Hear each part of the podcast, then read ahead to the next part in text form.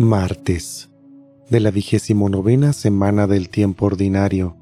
Evangelio según San Lucas, capítulo 12, versículos del 35 al 38.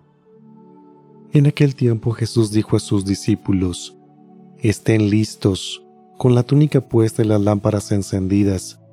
Sean semejantes a los criados que están esperando a que su Señor regrese de la boda, para abrirle en cuanto llegue y toque. Dichosos aquellos a quienes su Señor al llegar encuentre en vela. Yo les aseguro que se recogerá la túnica, los hará sentar a la mesa y él mismo les servirá. Y si llega a medianoche o a la madrugada y los encuentra en vela, dichosos ellos. Palabra del Señor.